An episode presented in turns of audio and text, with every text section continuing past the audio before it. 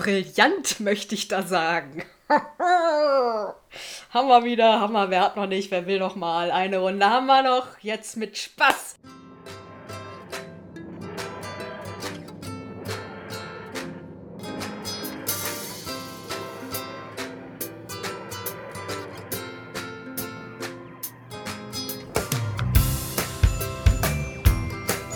Hallo, liebe Zuhörende und herzlich willkommen zu einer neuen Folge oder der eigentlich ersten richtigen Folge von Brillant, ein Doctor Who Podcast.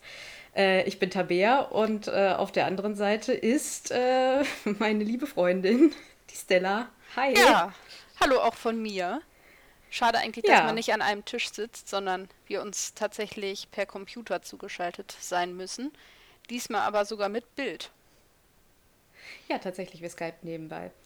Ja, wir werden, wie gesagt, heute die erste Folge der ersten Staffel New Who's äh, besprechen. Wir besprechen heute Rose. Allerdings haben wir uns überlegt, wir machen doch noch mal eine kleine Zusammenfassung, was Doctor Who eigentlich ist. Das wurde an uns herangetragen, dass wir das vielleicht noch mal erläutern sollten. Genau, und zwar ist so ein bisschen die Idee, dass man Leute, die vielleicht keine Ahnung haben, so ein ganz bisschen in dieses Universum einführt, dass diese nicht so ganz verloren sind. Und zwar ist Doctor Who eine Science-Fiction-Serie, die seit 1963 im BBC ausgestrahlt wurde. Ursprünglich tatsächlich als Kindersendung angedacht, mit so ein bisschen, ja, unterrichtendem Charakter tatsächlich. Und deswegen äh, gibt es eben auch diese Teilung New Who und Classic Who. Und wir befinden uns eben im New Who-Universum ab 2005 wo die Serie nochmal mit ordentlich Geld neu aufgelegt wurde oder ja, doch eigentlich schon ist es eine Neuauflage weniger als unbedingt ein direkter Anschluss. Und es geht eben vor allem um den Doktor, ein Alien, der oder später auch die mit einer Zeitmaschine durch Raum und Zeit reisen kann, meistens in Begleitung von ja, Menschen in den meisten Fällen, die zwischendurch aufgegabelt werden. Das sind die sogenannten Companions. Und diese Zeitmaschine heißt eben TARDIS, kommt in der ersten Folge auch schon prominent vor. TARDIS steht für Time and Relative Dimension in Space. Und ganz bemerkenswert sind besonders zwei Faktoren der TARDIS. Zum einen ist die TARDIS von innen größer als von außen und sieht aus wie eine blaue Telefonbox, die ähm, in den 1950er Jahren in England tatsächlich auf den Straßen standen, mit denen die Polizei gerufen wer werden konnte, als es noch keine Mobiltelefone gab. Und eigentlich sich eben die TARDIS mit einer Verkleidung in die Umgebung einpassen soll und aber in dieser Gestalt stecken geblieben ist aufgrund eines Fehlers und deswegen immer so aussieht. Genau, das so ein bisschen zum Hintergrund Doctor Who. Und dann kommen wir doch auch schon zu unserer aktuellen Folge, oder nicht? Bevor wir zu unserer aktuellen Folge kommen, erzähl doch noch mal kurz, was Regeneration oder Regeneration ist. Ja, Dr. Who hat sich einen ganz pfiffigen Trick ausgedacht, um immer weiterlaufen zu können, trotz wechselnder Hauptdarsteller.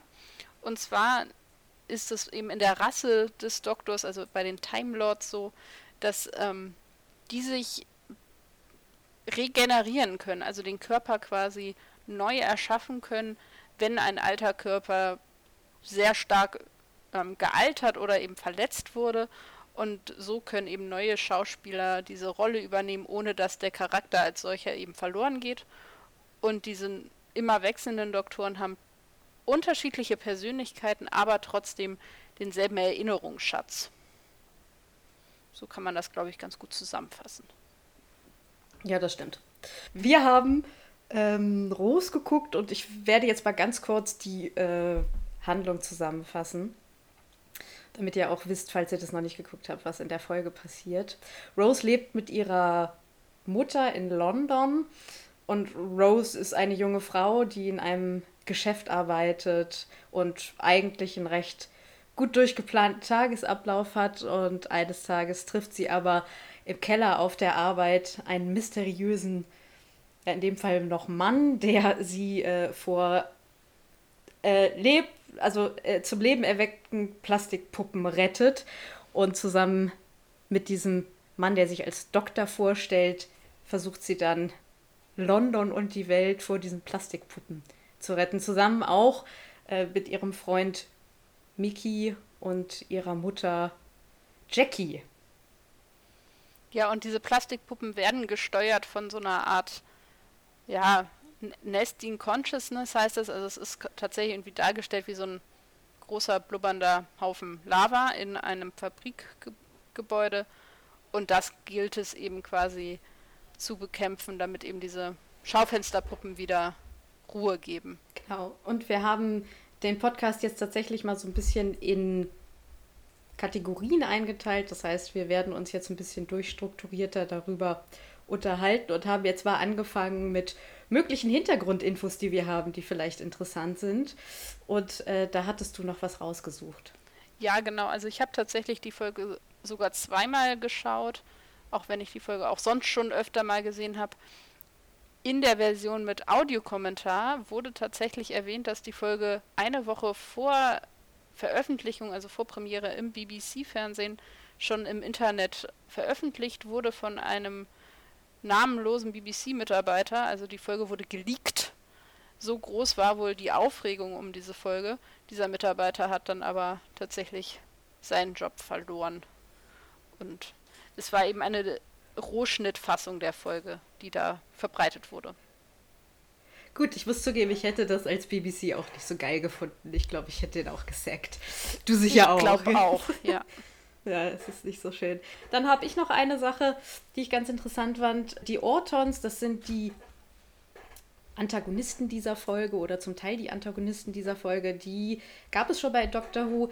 Die waren nämlich auch Antagonisten in der ersten Folge von John Pertwee, Spearheads in Space. Damals hatten die diesen ganzen Überbau mit dem befehlsgebenden oder mit der befehlsgebenden Nesting Consciences noch nicht. Damals waren das eher selbst Außerirdische, die auf die Erde kamen, um ja, die Erde einzunehmen oder zu zerstören. Man weiß es nicht ganz genau. Und die sahen damals aber schon aus wie lebendig gewordene Schaufensterpuppen. Ist vielleicht auch noch ganz interessant. Also ein Antagonist, der sowohl Classic Who-Fans irgendwie an Classic Who erinnert und der aber auch für New Who-Fans interessant ist, die irgendwie mit dieser Folge einsteigen, finde ich. Genau. Wahrscheinlich auch kein Zufall. Also ich nehme mal an, dass es nee, sehr wahrscheinlich bewusst auch kein Zufall. gewählt. Ja. Die ganzen Fanboys da im Writers Room. Wahrscheinlich. ja. Okay. Wie ist denn dein erster Eindruck von der Folge? Ich musste ein bisschen lächeln. Es ist schon eine Weile her, dass ich dieses letzte Mal geguckt habe. Man muss ja sagen, die ist jetzt 15 Jahre alt, die Folge. Und leider sieht man es ihr auch an verschiedenen Stellen, finde ich, ein bisschen an. Sie ist nicht so großartig gealtert. Also, ich finde sie trotzdem gut, aber so ja. alterungstechnisch kommt die leider nicht so gut weg.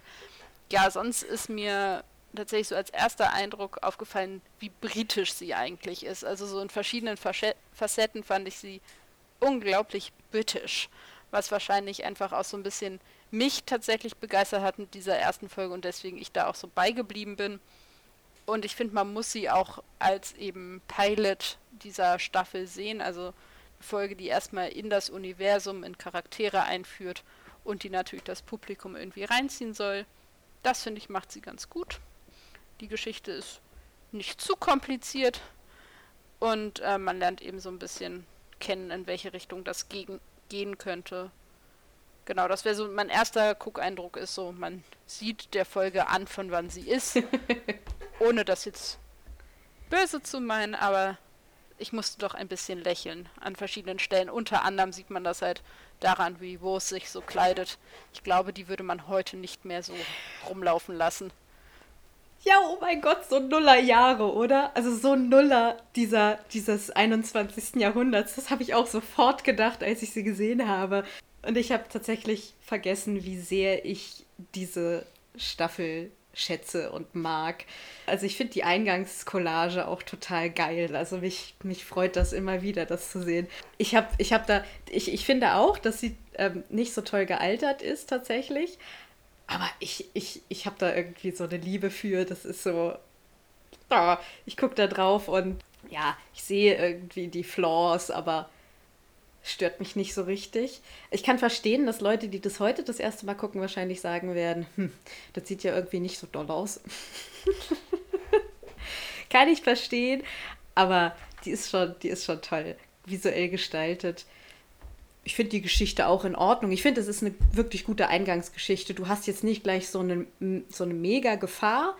Du hast erstmal einen relativ berechenbaren Antagonisten und darum, es geht ja erstmal jetzt darum, irgendwie die Figuren klar zu kriegen, weil wir da ja irgendwie vier Figuren haben, die auch jetzt weiter dabei sind. Also ich meine Rose und der Doktor ja sowieso, aber eben auch Jackie und ähm, hier ihr Freund. Mickey, genau. Oh, Mickey, wir müssen über Mickey reden. Die müssen ja auch vorgestellt werden. Das ist ja, die sind ja auch irgendwie weiterhin, wenn auch in kleineren Rollen dabei. Aber das ist halt schon ganz cool. Ja, also ich habe irgendwie eine sehr irrationale Liebe für die Folge. Das ist, Aber ich mag äh, Christopher Eccleston auch einfach so gerne. Ja, tatsächlich. Äh, wo du gerade schon bei der Story eingestiegen bist, würde ich da einfach anschließen. Ich finde, zur Story in dieser Folge kann man jetzt gar nicht so viel sagen, als dass es eben ja eine einleitende Geschichte ist. Also es eigentlich viel, viel mehr darum geht, irgendwie ja die einzelnen Charaktere kennenzulernen ich glaube, diese, also diese Geschichte mit den Schaufensterpuppen und wieso und von wo aus die gesteuert werden und so, das ist ein bisschen eigentlich tatsächlich die Nebengeschichte. Es geht eben. Ähm, geht ja eigentlich um das Kennenlernen des Doktors und Roses des Doktors und Rose.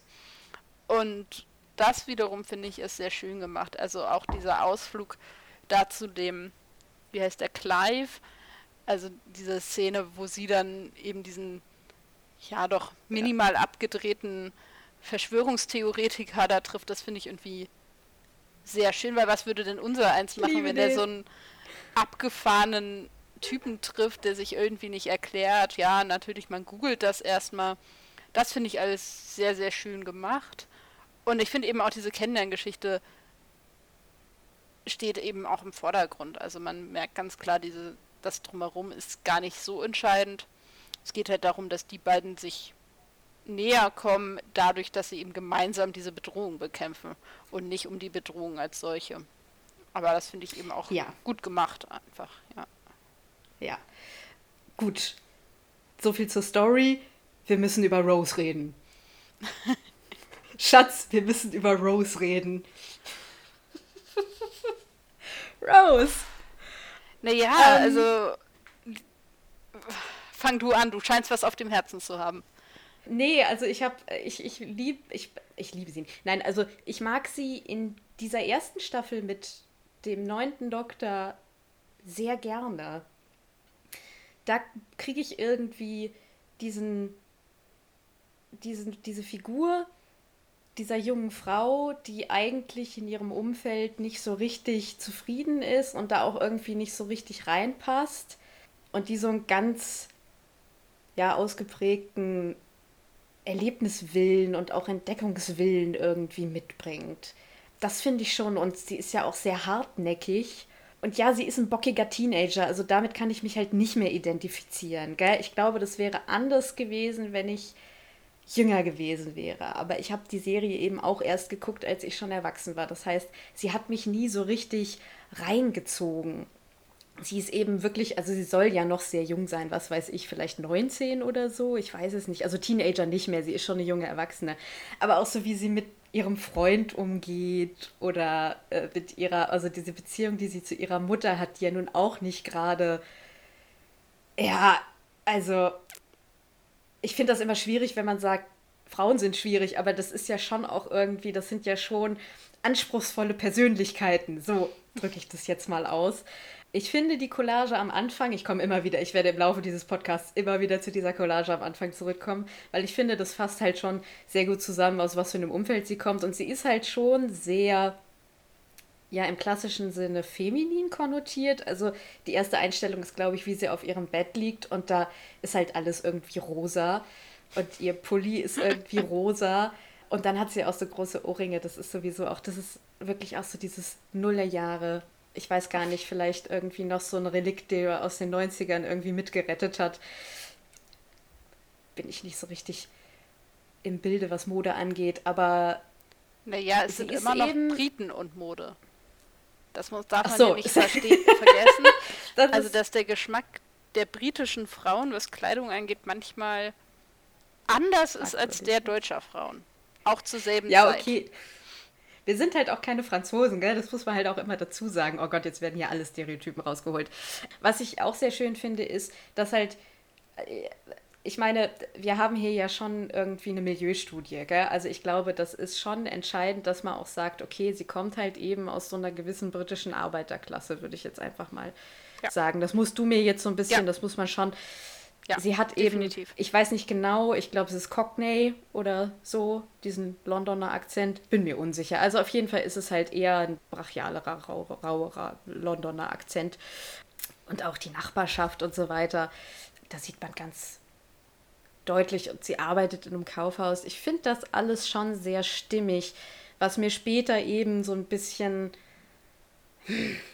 schwer fällt, ist, dass sie natürlich dann schon in einem ja, normativen Sinne attraktiv ist und dann machen sie irgendwie eine sehr offensichtliche Liebesgeschichte zwischen ihr und diesem anderen schönen Doktor, der danach kommt, der auch jünger ist als Eccleston und der natürlich auch irgendwie in einem herkömmlicheren Sinne attraktiv ist, da kriege ich dann irgendwie meine Probleme. Nicht, dass, also ich muss gleich von vornherein sagen, ich bin nicht der Meinung, dass der Doktor überhaupt keine romantischen Beziehungen hat oder so oder Gefühle, aber das ist für mich dann einfach so ein bisschen, da wird sie mir auch ein bisschen zu überdreht teilweise. Aber jetzt in dieser ersten Staffel, gerade auch in dieser ersten Folge, ja, sie ist manchmal vorlaut.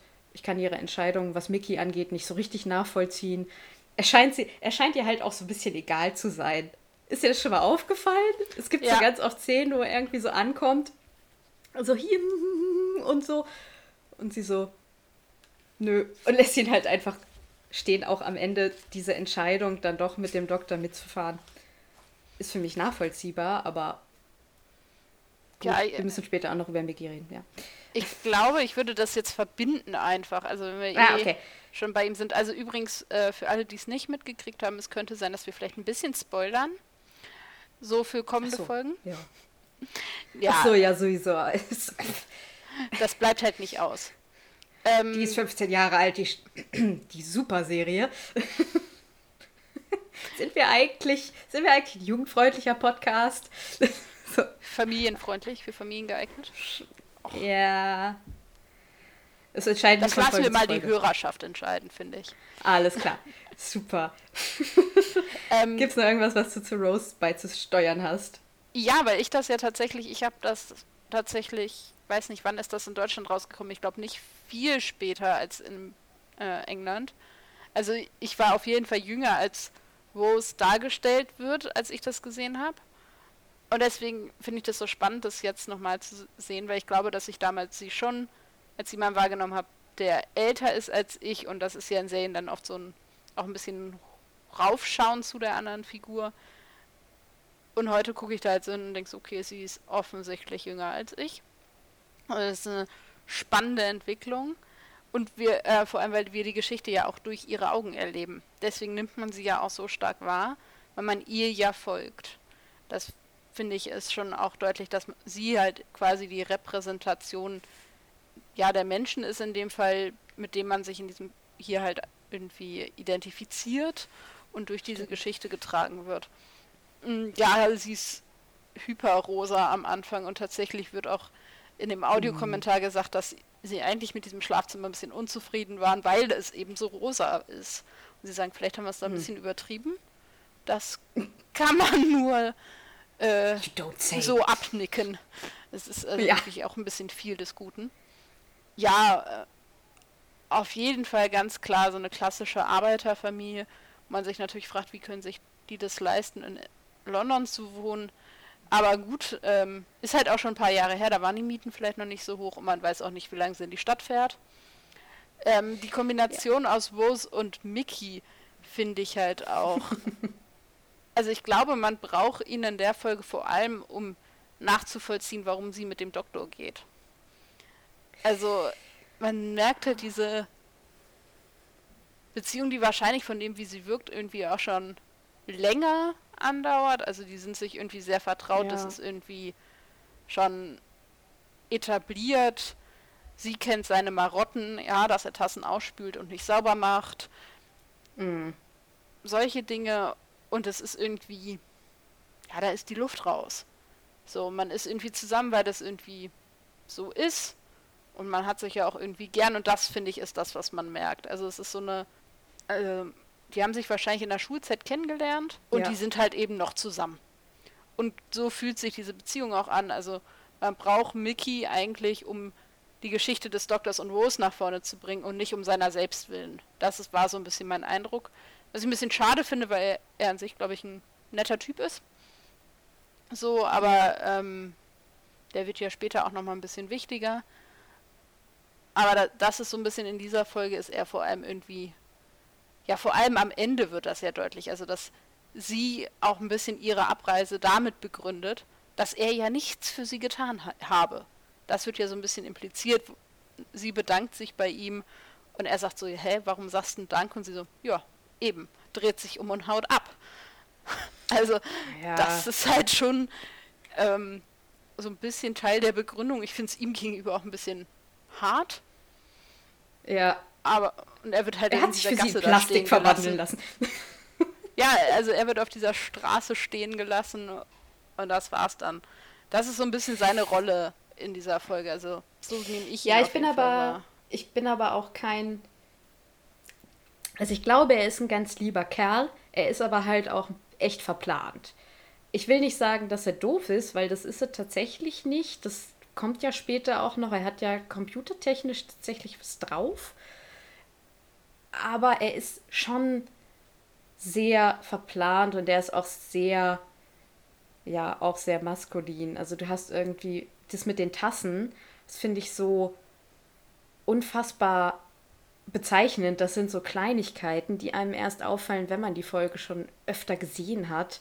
Also bitte wasch die halt auch aus und spül sie nicht nur ab. Und ich so, wow, das muss sie ihm erzählen.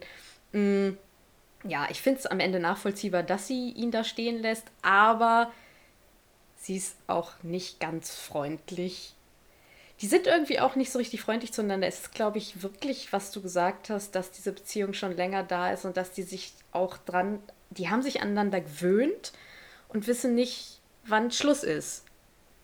Das hat man ja öfter, dass man da vielleicht erst hinkommen muss. Und ich glaube, der Doktor ist da möglicherweise auch so ein Indikator. Jetzt erstmal ganz weg von irgendwelchen romantischen Plots oder Narrativen oder so. Ja, auf jeden Fall. Ja. Was sagst du denn zum Doktor, wo wir gerade bei dem sind? Oh, brillant, möchte ich da sagen. wir wieder, wir, wer hat noch nicht, wer will noch mal? Eine Runde haben wir noch, jetzt mit Spaß. Ja, ich, ja, das ist, der hat's schwer gehabt. Also, nein, erstmal ganz kurz dazu, ich finde den wirklich großartig. Ich finde, der Eccleston kommt auf den Bildschirm und ist sofort präsent und der hat auch keine Zeit gebraucht und der hatte es bei mir wirklich schwer, weil ich ja, als ich die erste Staffel angefangen habe, bereits zwei Folgen von Staffel 5 geguckt hatte. Das heißt, ich war irgendwie schon so sehr, hatte mich schon sehr an Matt Smith irgendwie gewöhnt und wusste schon, okay, also ich bin ja praktisch über Matt Smith irgendwie eingestiegen und habe schon gedacht, okay, kann der, der jetzt zwar vor ihm kam, aber jetzt für mich sozusagen danach kommt, kann der das jetzt irgendwie, kann der mich bei der Stange halten, kann der mein Interesse aufrechterhalten? Und ich wusste von der Sekunde, als er auf diesen Bildschirm kam, ja, der kann das. Der ist ganz anders.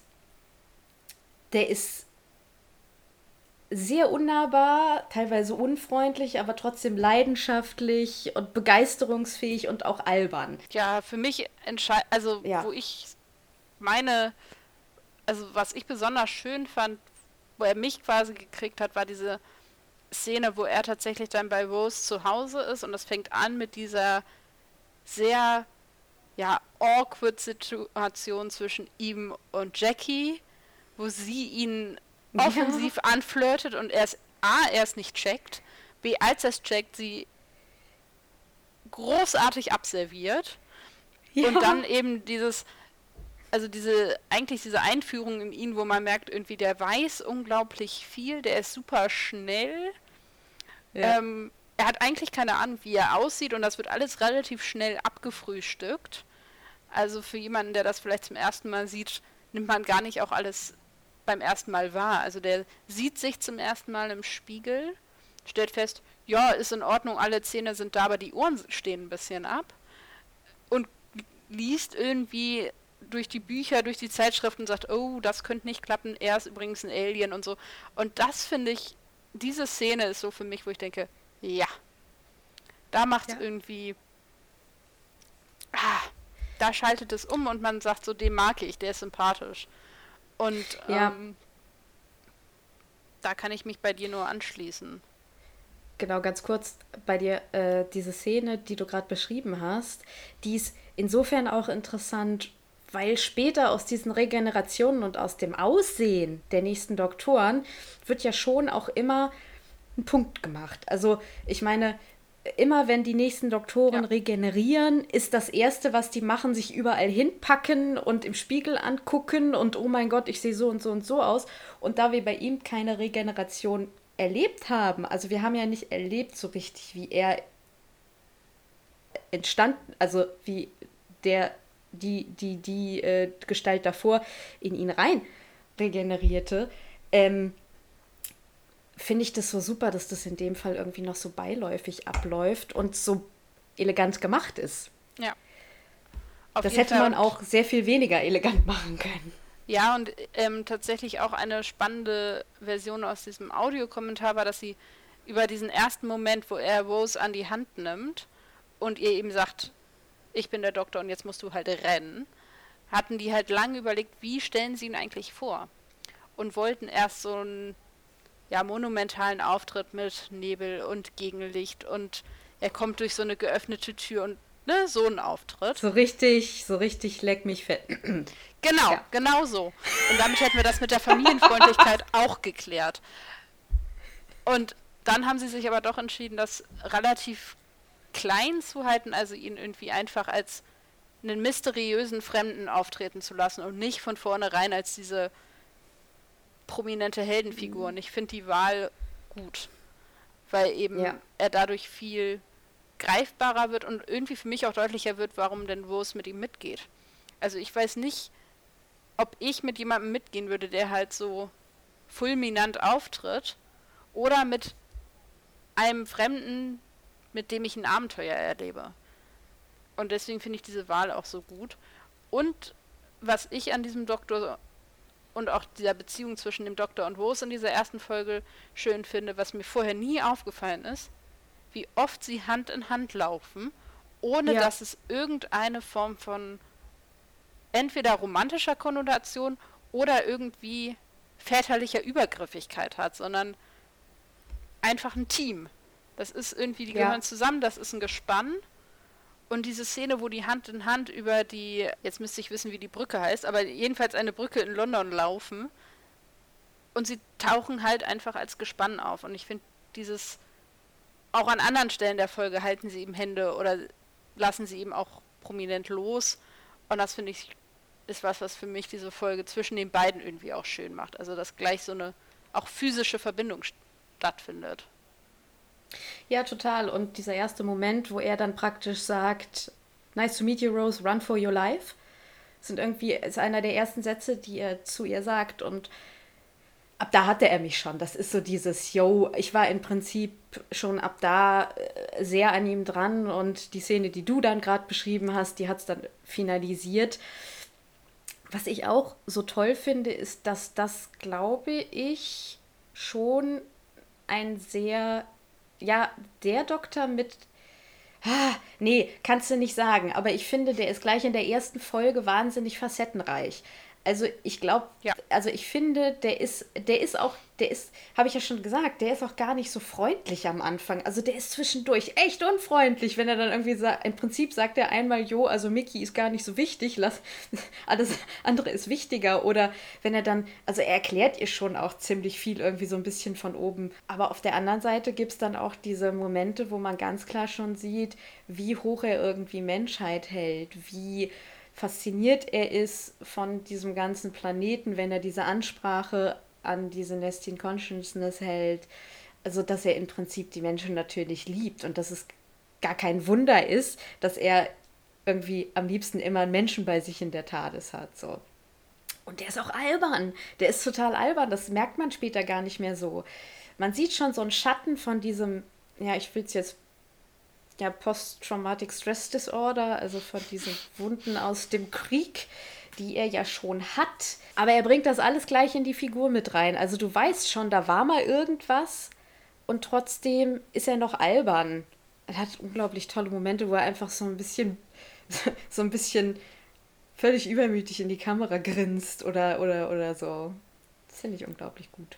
Ja, ich glaube auf jeden Fall ein sehr unterschätzter Doktor und einer, der immer leider auch bei Besprechungen oder Würdigung immer auch ein bisschen hinten runterfällt. Ja. Tatsächlich. Ja, ja, und natürlich, ganz wichtig, Lots of Planet Seven North.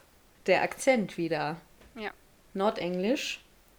Gell? Da muss jetzt wieder bitte die Halbbritin ähm, auf den Plan gerufen werden. Ja, ja, für jemanden, der immer im Englischunterricht gesagt bekommen hat, äh, ihre Aussprache wäre nicht richtig und auch im Studium, also jetzt keine großartigen Probleme hatte, aber ich habe gelernt, wie man Englisch eben transkribiert in ähm, phonetischer Sprache und da eben auch viele Fehler hatte, weil ich eben in meinem Dialekt transkribiert habe. Es ist eben besonders schön, dann zu erleben, dass dieser Akzent oder dieser Dialekt aus Nordengland so gewürdigt wird an dieser Stelle, was ich sehr schön finde.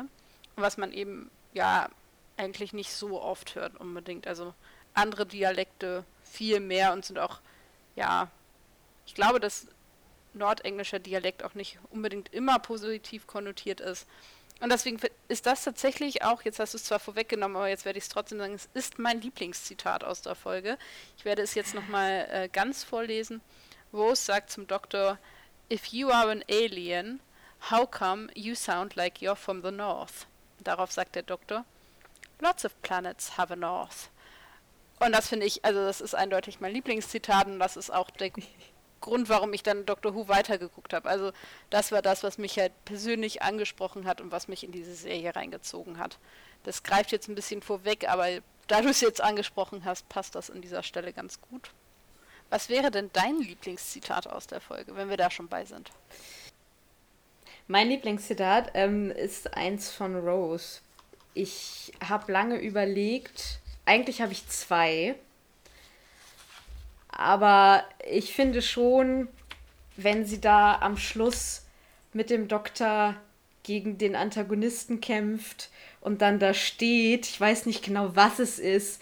Es ist irgend. Es ist, sie, sie schwingt sich dann auf jeden Fall mit so einer, ähm, mit so einer Kette dem Doktor entgegen und stößt dann irgendwie die beiden Ortrons in, in, in, in das Plastik und das Antiplastik, da müssen wir bitte gerade auch noch drüber reden, da rein. Und vorher sagt sie ähm, den folgenden Satz. Achso, warte. Got no A-Levels, no job, no future, but I'll tell you what I have got. Jericho Street Junior School under 7th Gymnastic Team. I got the Bronx. Und dann schwingt sie sich dahin und das war einfach so mein Moment, wo ich so dachte, you go girl, weißt du, so, also das ist halt, das ist für mich ganz zentriert Rose. Und das finde ich total wichtig für diese Folge und für die ganzen zwei Staffeln mit ihr, weil sie später auch so ein bisschen abhebt und im Grunde genommen sie ist jetzt nicht intellektuell, aber sie hat eben dieses Street Smart und das ist ja entscheidend für die Figur und deswegen ist das mein Lieblingszitat. Ich habe auch noch eins, was jetzt nicht so schwer, schwer, schwer wiegt. Soll ich das? ist eher so ein bisschen der Komik-Effekt. Ja, ich würde noch mal bei dem ersten Zitat noch mal kurz einhaken, um das mit dem ja. zu verbinden, was wir vorhin hatten. Ich glaube, das ist auch der Grund, warum man sich so gut mit Rose identifizieren kann weil das eben nicht eine Figur ist, die klassischerweise wie manche Filmfiguren einfach gut aussieht, schlank ist, sportlich ist, schlau ist, alles kann, sondern eben, das könnte deine Nachbarin sein. Oder das könnte, ja. deine Freundin sein oder so. Und ich glaube, das wird in diesem Zitat eben auch deutlich. Das nur noch mal als Ergänzung. Ja, total. Total. Weißt du was, dann heben wir uns das andere einfach für den Schluss auf, finde ich. Das ist dann nochmal so ein komödiantischer Abgang. Im Prinzip. Da bin ich ja sehr gespannt. ja. Okay. Ähm, haben wir noch was zum Doktor, Stella? Ich jetzt nee. auch nicht mehr. Wir lieben ihn. Wir lieben oh, ihn. Es ist, doch. Es ist einfach so. Wo ich gerade doch, ähm, aber das ist auch ganz kurz. Ich habe mir aufgeschrieben, ein äh, diplomatischer Doktor und nicht einer, der eben zuerst tötet. Das ist vielleicht auch, ähm, also dass der eben sagt, Rose ist so, ey, wir machen den jetzt fertig und er sagt, ey, wir bieten dem jetzt erstmal eine Chance an. Ja. Ähm, das ist natürlich für so eine Figur auch spannend. Also damit wird ganz klar von vornherein etabliert, das ist jetzt kein Held, der vorhat, irgendwie die Gegner immer auszuschalten, sondern es ist eben jemand, der auf die bestmögliche Lösung für alle Seiten aus ist. Und das finde ich halt, also als Charakterzug ist das hier bestimmt ähm, willentlich so gewählt worden. Also, dass man ganz klar ihn äh, so etabliert und eben nicht anders, was ja von der Geschichte her trotzdem sinnvoll wäre. Also niemand würde sich an den Kopf fassen, wenn er sagt, okay, ich habe dieses Anti-Plastik-Zeug, ich mache dieses Wesen damit unschädlich, Feierabend, würden alle sagen, ja, ja ist okay. Aber nein, es ist eben gerade nicht so. Das ist vielleicht noch, ja, ganz spannend. Definitiv und gerade wo du es jetzt nochmal äh, hochgebracht hast, ich finde, das ist übrigens auch ein Grund, warum die Story jetzt mehr so, naja, Mittel ist, Anti-Plastik. Wir haben das in so einer, in so einer Fiole, hat er das einfach so irgendwie dabei. Ja, das hat er einfach. Anti-Plastik. Wir haben hier ein riesiges Plastik. Was nehmen wir dagegen? Anti-Plastik. Logisch. Hätte ich auch Aber drauf kommen können. Hab das nie hinterfragt. Also es war für mich einfach so, ja, das hat er halt dabei. Die ersten Folgen, also die ersten Male, als ich das gesehen habe, und ich habe die jetzt echt schon oft gesehen, habe ich das auch nicht hinterfragt. Aber so die letzten paar Male habe ich so gedacht, Antiplastik. Ja, okay. Wir haben ja noch andere Nebenfiguren als Mickey. Ja, ich habe als meine Lieblingsnebenfigur habe ich ein bisschen mit mir gehadert. Der Kampf war mhm. lange zwischen Clive und Jackie. So ja. viel Auswahl gibt es jetzt in der Folge ja auch nicht, muss man ja ehrlich sein. Ich habe mich dann für Jackie entschieden. Mhm. Clive ist zwar als Figur witzig und irgendwie gut platziert und gut gemacht. Ich finde es ein bisschen schade, dass er tatsächlich wahrscheinlich ja am Ende umkommt. Das war mir vorher ja. nie so klar. Der überlebt ja diese Folge wahrscheinlich nicht. Aber ich habe mich doch äh, für Jackie entschieden, weil sie einfach großartig ist. Also das ist ja eine der Figuren, die auch den Humor in diese Folge bringt, so eine gewisse Leichtigkeit. Ja. Ich kann das gar nicht so, ist so diese zugespitzte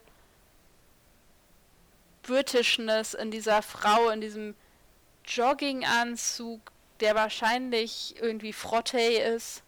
So, ich ja. kann mir richtig vorstellen, wie er sich unter meinen Fingern anfühlt.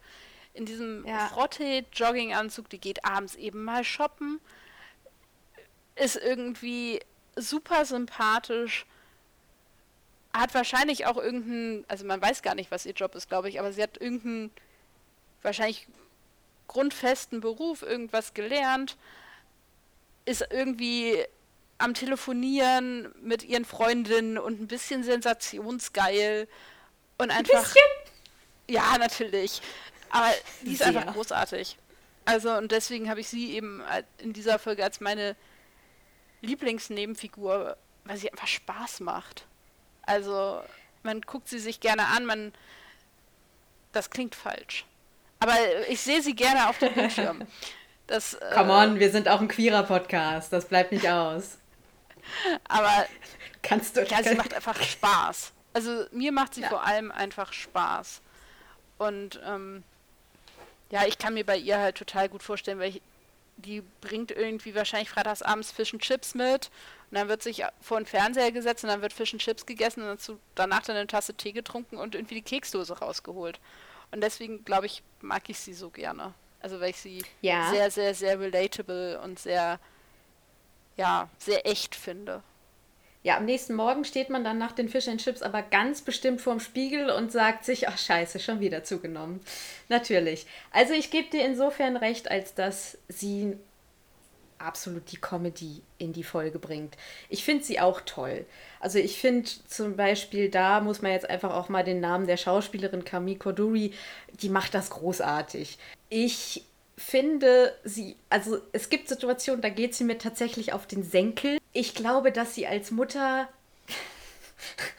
unausstehlich sein kann. Ich finde, das sehen wir auch. Und ich sehe da schon eine sehr große Fixierung natürlich aufs Äußerliche. Es ist so geil. Es gibt diese Szene, wo Rose also der Doktor und Rose haben sich das erste Mal gesehen, das Kaufhaus ist in Flammen aufgegangen und dann ist Rose nach Hause gekommen offensichtlich und Jackie hat halt nichts Besseres zu tun, als ihre Freundinnen anzurufen und erstmal zu erzählen, dass Rose jetzt auf einmal so alt aussieht wie sie, weil sie so viele Falten von dem Schreck im Gesicht hat. Es ist so großartig, die Frau ist unfassbar. Obwohl ich glaube, dass es mehr darum geht, jetzt ist sie jemand. Also ich glaube, es geht nicht. Darum geht natürlich um dieses, auch. Ihre Tochter war indirekt ja, also die hat in dem Kaufhaus gearbeitet, was da in die Luft geflogen ist. Ja. Ey, die ist jetzt jemand, die kann jetzt Compensation kriegen und so. Ich glaube, das ist mehr ihr Anliegen als jetzt unbedingt die Falten, aber ja, im Prinzip weiß jetzt ich, wo ruft du herkommst. die ganze Nachbarschaft an, äh, weil, also, oh Gott, wie geht's denn dem Kind und so. Ähm, ich glaube, als Teenager wäre ich unfassbar genervt gewesen von ihr. Äh, Wahrscheinlich. Oh Gott. Ich bin so froh, dass meine Mutter nicht so ist. Ja, ich äh, habe äh, so ein bisschen, also ich, ich höre mich ja tatsächlich auch manchmal so ein bisschen in Foren um. Sie ist allerdings tatsächlich tendenziell eher unbeliebter. Ich glaube, dass das etwas ist. Ich glaube, die Leute können, ich bin mir unsicher, aber kann es daran liegen, dass sie, dass wir insgesamt kein zu positives Bild von Müttern, die eben nicht so Übermütter sind in unserer Gesellschaft haben, weil sie hat ja schon durchaus ihre Fehler und sie ist jetzt, sie ist so auf so eine ganz unangenehme Art so eine, so eine Übermutter, finde ich. Also sie tut ihrem Kind wahrscheinlich auch gar nicht so gut oftmals.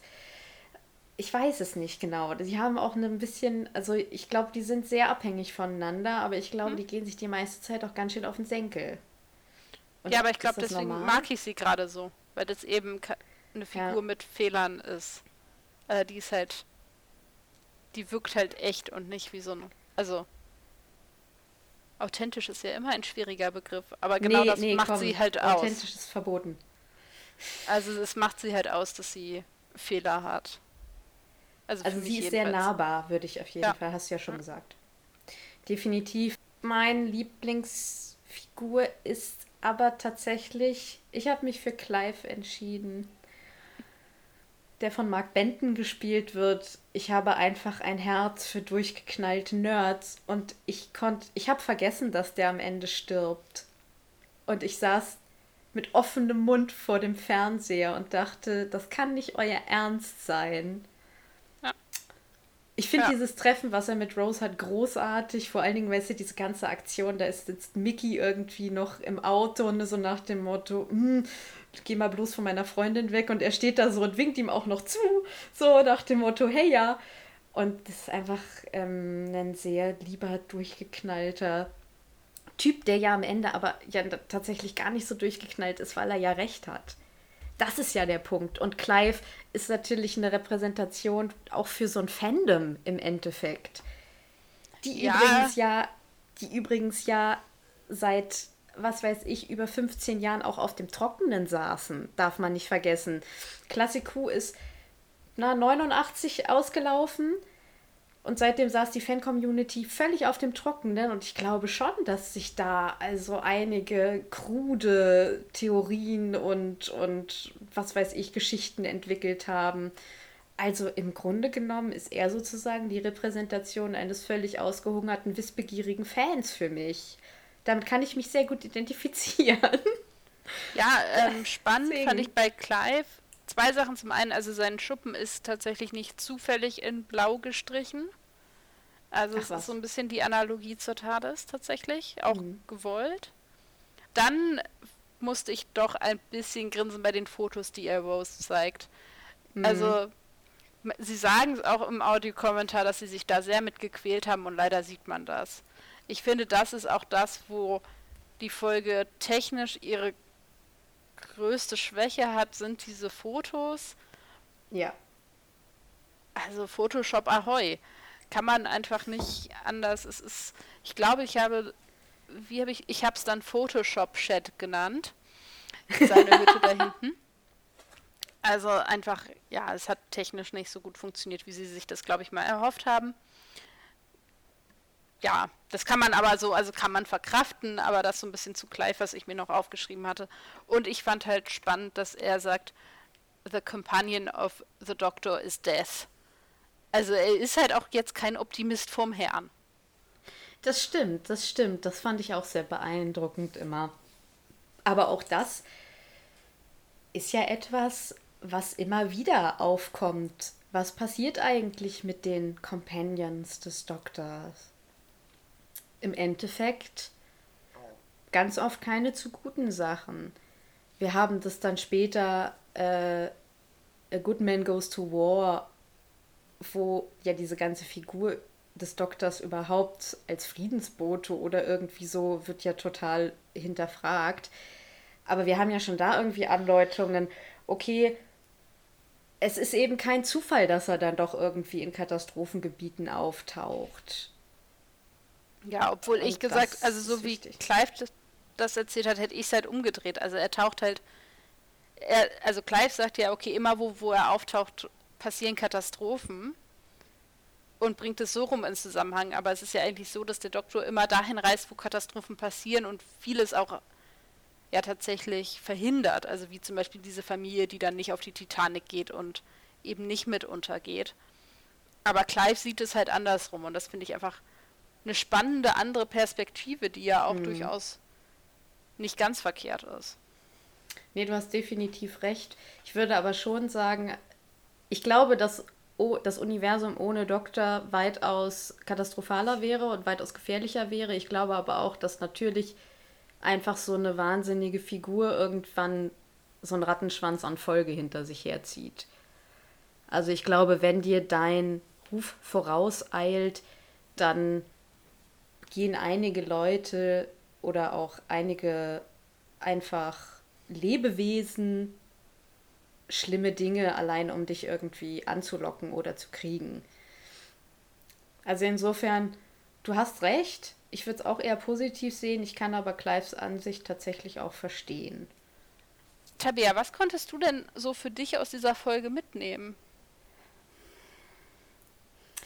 Also im Prinzip jetzt mal das Offensichtliche, dieser ganze Überbau, äh, also dass sich eben dieses, diese Consciousness auf der Erde einnistet, weil die Erde eben ein Planet ist, der Plastik atmet. Klar, okay, die Botschaft habe ich gekriegt, das ist Umweltschutz, weniger Plastik. Das war, glaube ich, auch diese Zeit, wo wir gerade so viel Plastik aus den Weltmeeren gefischt haben und im Fernsehen gezeigt haben. Wir fischen, glaube ich, inzwischen mehr Plastik aus den Weltmeeren. Wir zeigen es nur nicht mehr im Fernsehen in Zeiten von Corona. Und das ist schon eine sehr offensichtliche On-the-Nose-Sache ähm, und die ich auch gut finde. Für mich ist allerdings meine Botschaft irgendwie, ja, die des Außen, die des Außenseiters. Also sowohl Rose als auch Mickey als auch der Doktor sind im Prinzip Menschen, die nicht in ihr Umfeld passen. Und bei Rose sieht man das, finde ich, ganz deutlich, dass sie zwar schon so sehr danach aussieht nach ihrem Umfeld, weil sie natürlich ein Produkt ihrer Umwelt ist und da ja jederzeit auch wieder rein, also zurückkommen kann. Ich finde aber, man merkt an mehreren Stellen, dass sie eigentlich sich nicht so richtig damit identifizieren kann und da eigentlich nicht sein möchte und deswegen so einen Ausbruch sucht. Und ich glaube, das ist auch das, was sie und den Doktor letztendlich unter anderem zusammenbringt, dass er ja auch ein ständiger Außenseiter ist, der immer sucht nach seinem Gegenstück, nach Herausforderungen, nach neuen Gesellschaften und so weiter und so fort. Und Mickey, finde ich, gehört halt schon äh, in diese Welt rein, bei dem gibt es dann so eine Szene, wo er dann halt ganz klar nicht mehr zugehört. Und zwar als die Clive besuchen. Das ist so eine sehr weiße Suburban, ja, Vorstadtgeschichte. Die leben wahrscheinlich in der Vorstadt von London.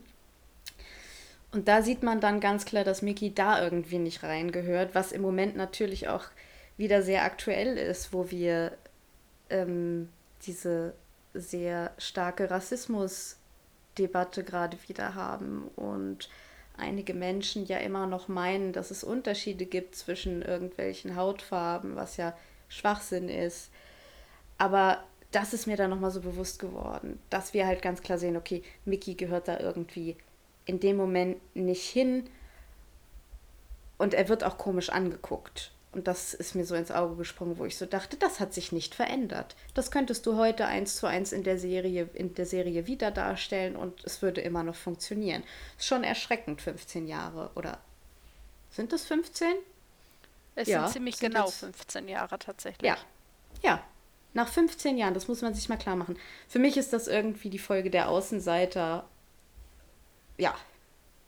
Niemeyer auch. Ja, ich habe mir Ich habe tatsächlich jetzt nichts äh, vorbereitet, was ich mitnehmen konnte aus der Folge, aber tatsächlich würde ich mich da so ein bisschen anschließen. Ich glaube, was ich mitnehme, ist, dass tatsächlich jeder potenzielle oder jeder ein potenzieller Kandidat ist, als Companion vom Doktor mitgenommen zu werden, weil eben Rose so nahbar ist oder so, so nah am Zuschauer dran ist. Jedenfalls für mich. Das mag natürlich ähm, an verschiedenen Dingen liegen, aber das ist so ein bisschen, was man, was ich vielleicht von der Folge mitnehme, gerade weil es eben auch so eine Einführungsfolge ist, ist, dass jeder mit dem Doktor mitreisen könnte, solange man so eine gewisse Neugierde und, und Abenteuerlust natürlich mitbringt das passt ja ein bisschen zu dem, was du gesagt hast. Also diese, ja, das Außenseitertum, was da eben dargestellt wird. Das würde ja. ich, glaube ich, mitnehmen. Also diese potenzielle Möglichkeit, mit dem Doktor zu reisen. Und das ist ja wahrscheinlich auch die Absicht gewesen, sodass das Publikum eben auch das Gefühl hat, wir gehen mit diesen beiden zusammen auf Reise. Das, ähm, genau, das würde ich, glaube ich, mitnehmen. Genau dann sind wir im Prinzip fast am Ende von Rose. Wir haben beschlossen, dass wir uns hin und wieder Fragen vorbereiten und heute habe ich mal eine vorbereitet. Ganz kurz, folgende Situation, wenn Rose das erste Mal in die TARDIS reinstolpert. Und ich finde übrigens, sie hat die einzig, also nicht die einzig, aber für mich die nachvollziehbarste Reaktion auf dieses, auf diesen Innenraum, auf dieses Interieur, nämlich gleich rückwärts wieder raus. Und ich glaube, ich würde erstmal genauso, mir wäre, glaube ich, egal, was da draußen irgendwie abgeht. Ich glaube, ich würde erstmal rückwärts wieder raus, würde mit offenem Mund vor der Tür stehen. Meine Frage an dich ist, wie schätzt du deine erste Reaktion auf das Tadesinnere ein? Du stolperst da das erste Mal rein, hast keine Vorstellung, was drin ist. Das ist eine sehr gute Frage. Darüber habe ich tatsächlich noch nie nachgedacht. Ich glaube, ich würde tatsächlich vielleicht das Gegenteil von dem, oder das Gegenstück zu dem tun, was Rose tut. Rose geht hier raus und guckt von außen, ist da irgendwas, was ich vorher nicht gesehen habe? Und ich würde vielleicht innen gucken, ob da Wände sind, die ich nicht sehe. Also ist das irgendwie, sind es Spiegelwände oder, also werde ich von innen durch irgendwas dadurch fehlgeleitet zu denken, dass dieser Raum so groß ist, wie er mir vorkommt. Also statt eben von außen die Größe der TARDIS in Frage zu stellen, sie von innen in Frage stellen. Also erstmal gucken, mich hier irgendwie in einem Spiegelkabinett gelandet. Das wäre, glaube hm. ich, meine Reaktion wahrscheinlich. Und dann, ja, völlig durchdrehen. Also, ist ja. Wild rumrennen. Schabum. irgendwie so. Ich kann es mir ja fast nicht vorstellen. Mund sehr offen. Sehr lange, sehr offen. Ungläubigkeit. Faszination. Ich glaube, so oder so ähnlich. Und wahrscheinlich natürlich, wenn ich das heute erleben würde, absolute Freude, weil ich wüsste, ich habe es geschafft, ja. ich bin in der TARDIS. Ja. Das aber war wahrscheinlich nicht die Grundvoraussetzung dieser Frage. nicht unbedingt. Was ich sehr spannend fand, das äh, nochmal tatsächlich was, was ich noch hier stehen habe, zu dieser Szene, wo sie nämlich in die TARDIS geht. Das wurde zwar im Audiokommentar nicht gesagt, aber dieser Hinterhof, in dem die stehen, sie versucht ja durch dieses Tor zu kommen, was durch ja. so ein Vorhängeschloss gesichert ist und so. Dieser Hinterhof erinnert mich ganz stark an die erste Folge der ersten Staffel 1963 ähm, die erste Folge, da steht doch die TARDIS auch auf so einem, ist es ein Schrottplatz oder wo, wo die die geparkt haben? Ja, genau. Und da gibt es ja auch so einen Vorderhof, der eben, wo der Schrottplatz von diesem ja. Hof durch so ein Tor abgetrennt ist. Und es, genau. so optisch habe ich da so ein bisschen gewisse Analogien gesehen. Ich glaube, dass es Zufall ist, aber ich fand es eine spannende Beobachtung. Hm. Gesagt wurde dazu nichts, Deswegen kann ich mir vorstellen, dass das eben vielleicht auch gar nicht beabsichtigt war. Aber es wäre auf jeden Fall eine schöne Brücke, eben diese beiden ersten Folgen irgendwie zu verbinden. Das nur als noch so ein Nachtrag von dem, was in meinen furchtbar schlauen Notizen steht. Stimmt. Stimmt. Ein letztes Zitat. Ja, jetzt kommt meine zweite Lieblingsline. Ich habe geschummelt. Also, wir sind nämlich auch in dieser Situation. Rose kommt das erste Mal in die TARDIS und dann fängt sie ja an zu weinen. Eigentlich, wie wir dann hinterher rausfinden, weil Mickey ja draußen noch ist, sagt sie. Der Doktor sagt aber, weil er, glaube ich, komplett irritiert und überfordert ist, That's okay, Culture Shock happens to the best of us. Und ich liege am Boden. Es ist so geil, weil das so dieses, diese Überforderung und ich glaube auch einfach so eine, ja, ach Gott, so eine Reaktion habe ich ja auch noch nicht erlebt, so nach dem Motto. Und den Satz liebe ich, ich liege jedes Mal wieder unterm Tisch. Er sagt das auch so nongalant. ja. Ja, tatsächlich hatte ich darüber auch nachgedacht, ob ich das auch aufschreibe und bin dann aber doch zu meinem Klassiker zurückgekehrt. Aber vielleicht ist es auch so, dass auch der Doktor so eine Art von Culture Shock erlebt, das aber nicht so zugibt, weil wir ja an verschiedenen Stellen seine ja, mangelnde Empathie vielleicht, wenn man das so betiteln möchte, mitbekommen. Und das kann ja seine Form von Culture Shock sein, also dass er nicht versteht, warum Rose jetzt traurig ist, dass Mickey vielleicht tot ist. So, das ist ja seine Form von mangelnder Adaption an die Kultur, in die er da gereist ist. Könnte ja, man ja auch, also würde er wahrscheinlich nie so zugeben, aber könnte man ja auch so verstehen.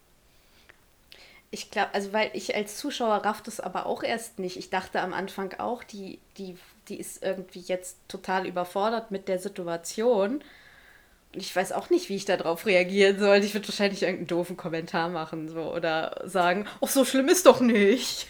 Ist doch ganz ja, schön hier. Keine Ahnung. Ja, und ehrlich gesagt habe ich bis zu dem Punkt, wo sie es sagt, auch nicht das Gefühl, dass es die Gefahr gibt, dass Mickey tot ist. Nee, ich auch nicht. Vielleicht also das ist das aber einfach so, weil man selbst so beim Doktor und Rose ist. Ja. Aber ja, wenn sie das sagt, dann, ah ja, stimmt ja. Also. Ja. Okidoki, ich würde sagen, wir kommen zu unserer letzten kleinen Kategorie die wir sehr passend genannt haben, was wir sonst noch so genießen. Äh, weil wir ja auch viel anderes noch machen als Dr. Who gucken, haben wir gedacht, wenn wir irgendwie was Cooles gucken, lesen, hören, sehen etc., ähm, dass wir euch das nochmal einfach kurz erzählen. Einfach, weil wir es können. Und vielleicht äh, hat der eine oder andere ja dann das Interesse auch, äh, das also einfach nachzugucken. Äh, und ich habe was mitgebracht. Ja, ich auch. Sehr gut. Willst du mal anfangen? Ja, kann ich gerne machen. Ich habe sogar zwei Sachen mitgebracht, wovon ich eins einfach zum nächsten Mal erzählen werde, weil das andere sehr gut zu dem passt, was wir heute schon so besprochen haben, nämlich zu dem Schlechtaltern. Und zwar schaue ich im Moment wieder eine Serie, die auch furchtbar schlecht gealtert ist und ungefähr zeitlich ähnlich einzuordnen ist, nämlich in die frühen Nullerjahre wie eben die erste Dr. Who-Folge, ein bisschen früher tatsächlich sogar. Ich schaue zum hundertsten Mal Berlin, Berlin. Und das hat einen Hintergrund. Und zwar sollte, also als diese ganze Serie abgespielt, weil äh, ging das Gerücht um, es solle eben einen Kinofilm geben. Dieser Kinofilm kam nie. Und dann habe ich vor einigen Monaten gesehen, dass er jetzt nämlich doch gedreht worden ist. Und er sollte im Kino laufen. Und wie alle wissen, Kino war halt nicht. Und daraufhin hat ähm, David Safir die Rechte an äh, Netflix abgegeben und der Film gibt, den gibt es jetzt auf Netflix. Und den habe ich noch nicht gesehen, weil ich natürlich dachte, ich will vorher alle vier Staffeln Berlin Berlin noch mal gucken. Es ist furchtbar schlecht gealtert. Also wirklich sehr schlecht auf ganz vielen Ebenen. Ich weiß gar nicht, in welchem Jahr das letztendlich anfängt, aber ich glaube tatsächlich 99 oder 2000 oder so. Und ich kann das sehr empfehlen. Also wenn du noch mal was leichtes, seichtes abends brauchst mit Belustigungsfaktor. Ich finde vor allem spannend, dass Kabel Netflix. Ja, äh, genau. Also man kann es auch sehr gut durchgucken, weil es eben kurze Folgen sind. Dass Themen besprochen werden, die super wichtig sind, die heute ganz anders besprochen werden würden. Einfach weil heute man anders über diese Themen redet. Also es gibt ganz viele, wo man das sehen kann, aber ähm, unter anderem gibt es eben eine Folge, wo sich eben einer der Hauptfiguren als Frau verkleidet. Aus Gründen ist auch ähm, nicht so wichtig und dann kommt später jedenfalls, wird dann gesagt, ja, er sei ja eine gute Tunte. Zitat oh. aus dieser Folge. Das würde man heute so im öffentlich-rechtlichen Fernsehen um 10 vor 7 oder zu auch jeder anderen Uhrzeit so nicht mehr sagen. Und das finde ich eben nicht. sehr spannend.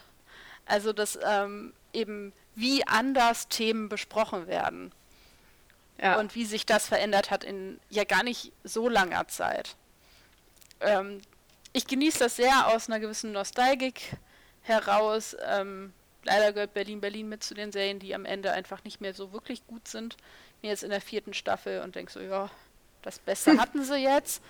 Aber an sich immer noch eine großartige Serie. Ich gucke das mit großer Freude und ähm, jedem, der noch mal so ein bisschen in 2000er Erinnerungen schwelgen möchte oder einen nicht zu anspruchsvollen, aber unterhaltsamen Abend möchte, kann ich das sehr ans Herz legen. Da müsste man eigentlich auch mal wieder mein Leben und ich gucken, gell? Das war so meine das, Serie in den Nullerjahren, die ich geguckt habe. Das habe ich nie gesehen. Ja, siehst du, ich habe nämlich Berlin, Berlin nie gesehen. Ich weiß auch nicht. Naja, vielleicht mache ich das mal. Ich habe ja Netflix und manchmal Langeweile. Also kommt durchaus vor. Ich würde mich sehr interessieren, was du dazu sagst. Ach so, ja. Auf jeden Fall. Dann gucke ich auf jeden Fall mal die ersten paar Folgen. Die, das tut ja nicht weh, hoffentlich. man muss das mit einer gewissen Distanz gucken. Also ich glaube, man könnte, man muss sich bewusst machen, von wann es ist und dann kann man viele der Dinge, die passieren, besser akzeptieren, weil man das nicht gucken darf mit einer 2020-Brille auf. Dann kriegt man die Krise. Okay. Das darf man nicht, das macht auch alles nur kaputt, sondern man muss es in seiner Zeit ähm, würdigen und dann funktioniert es auch. Okay. Ja, dann mache ich das mal. Guti. Wie gesagt, ich habe auch eine Serie mitgebracht. Ich habe gerade die dritte Staffel Killing Eve geguckt. Und boy, ist die Serie der Hammer. Also ganz kurz, Killing Eve, da geht's in der ersten Staffel geht es noch um eine Serienkiller interessierte MI6-Agentin, die auf der Jagd nach einer Serienkillerin namens Villanelle ist. Und Villanelle wird irgendwann auf Eve aufmerksam. Und das, ja, ergibt sich dann in so ein Katz-und-Maus-Spiel und man weiß immer nicht genau, sind die beiden jetzt ineinander verliebt und da sind die, wollen die sich einfach gegenseitig umbringen. Das ist unglaublich klasse, klasse, klasse geschrieben. Die Idee wurde von Phoebe Waller-Bridge adaptiert. Also die Frau, die auch Fleabag gemacht hat, die im Moment ganz viel macht, die aber auch wirklich einfach brillant ist. Die Chemie zwischen den beiden Protagonistinnen ist großartig. Also zwischen Eve und Villanelle habe ich selten gesehen, dass das so gut funktioniert. Ganz kurze Hintergrundinformation dazu noch. Eve wird von Sandra Oh gespielt, die viele aus Grey's Anatomy kennen. Ich persönlich habe nie so richtig Grey's Anatomy geguckt. Äh, nur mal so ein paar Ich Folgen. auch nicht. Und Villanelle wird von Jodie Comer gespielt. Und mitspielen tut auch in der Rolle von Carolyn Martins Fiona Shaw. Tante Petunia. Daher kenne ich die. Stimmt, Ja. ich habe das auch, also ich habe nicht ganz so viel gesehen davon wie du, weil dann mein entsprechender Amazon-Channel ausgelaufen ist, Genau. der sehr teuer war, dass ich das dann nicht weitergeschaut habe, aber stimmt, jetzt fallen da so gewisse Puzzleteile in die richtigen Ecken, ja. Genau. Und was mir eben an der Serie wahnsinnig gefällt, ist, dass da schon auch wirklich ähm, romantische Gefühle oder eben auch nicht zwischen den beiden Frauen impliziert werden. Wie gesagt, es ist nicht so ganz eindeutig. Man weiß nicht, sind die jetzt einfach voll fasziniert voneinander? Wollen die sich gegenseitig einfach umbringen? Hassen die sich eigentlich? Oder sind die halt echt einfach verschossen ineinander? Und das finde ich ganz großartig, dass das eben kein nichts mehr ist, wofür man irgendwie zurückschreckt oder wo dann irgendwie noch, keine Ahnung, irgendeine kompensationsromantische Beziehung irgendwie angedichtet werden muss mit irgendeiner anderen, in dem Fall jetzt männlichen Hauptfigur, um da irgendwie eine, eine, eine, eine heterosexuelle äh, Beziehung zu erzählen. Eve hat einen Mann.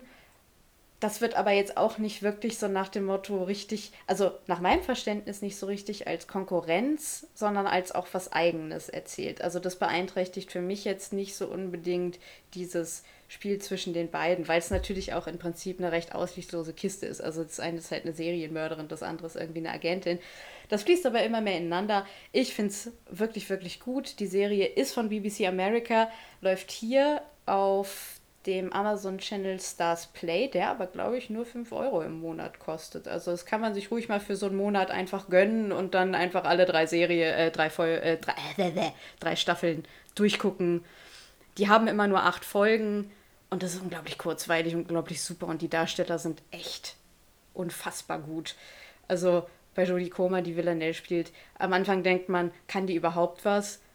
Und irgendwie nach der ersten Folge denkt man, wow, krasse Scheiße. Die schafft es wahnsinnig gut, so diese Zerrissenheit darzustellen und dann auch so eine weirde, weirde, ja, Ruhe, Kälte und Verrücktheit. Das ist schon, das ist schon sehr großartig. Die Serie ist auch so eine komische Mischung zwischen Thriller, Morbidität, Brutalität und, und, und Humor. Also ich kann das wirklich nur empfehlen. Übrigens sollte jemand hier zuhören, der entweder bei Amazon oder bei Netflix arbeitet, natürlich lassen wir uns gerne sponsoren Ach so, ja klar. an dieser Sicher. Stelle. Immer. Natürlich. Stella, hast du noch was? Haben Ich wir gucke noch in mein was? schlaues Buch. ja. Nö, Guck mal in dein schlaues Buch. Nicht. nö, mein schlaues Buch sagt, ähm, Ja. ich bin soweit äh, zufrieden. Ja, sehr schön. Dann würde ich mal ganz kurz an dieser Stelle abmoderieren. Tu dies gerne. Wir freuen uns auf jeden Fall, wenn ihr uns Kommentare zukommen lasst. Gerne konstruktive Kritik, Lob und ähnliches. Teilt uns gerne, falls ihr Leute kennt, die, die noch Doctor Who interessiert sein könnten, sind, es zu sein haben. Das könnt ihr machen äh, unter anderem bei Instagram. Wir haben eine eigene Instagram-Seite, die da heißt. Das ist jetzt dein Einsatz. Wie der Podcast. Brilliant, ein Doctor Who Podcast bei Instagram. Genau. Wir sind unter anderem zu finden auf Spotify, auf Apple Podcasts und auch auf Google Podcasts oder Google Play. Ich bin mir unsicher, wie es heißt. Bitte da, wenn euch das gefallen hat, schickt uns einfach eine gute Bewertung. Das hilft uns weiter für die Sichtbarkeit. Ihr könnt uns auch eine E-Mail schreiben unter brillant.drwho zusammengeschrieben at web.de. Das Ganze packen wir aber auch nochmal in die Show Notes. Also ihr müsst euch das jetzt nicht mitschreiben. Ja, in diesem Sinne, liebe Zuhörenden, würde ich sagen, Ade, bis in zwei Wochen. Wir werden in, äh, immer freitags, hatten wir gesagt, gell? Immer freitags eine neue Folge posten. Jeden zweiten Freitag eine neue Folge posten. Ja, Es hat mir viel Spaß gemacht. Ich würde mit einem äh, kleinen Fun Fact enden. Und zwar gibt es ja. ja auch am Ende jeder Doctor Who-Folge eine kleine Aussicht für die nächste Folge. Das haben die nur gemacht, weil ihre Folgen zu kurz waren. Also sie am Ende der Folge noch ein kleines Add-on brauchten. In diesem Sinne, ciao ihr Lieben.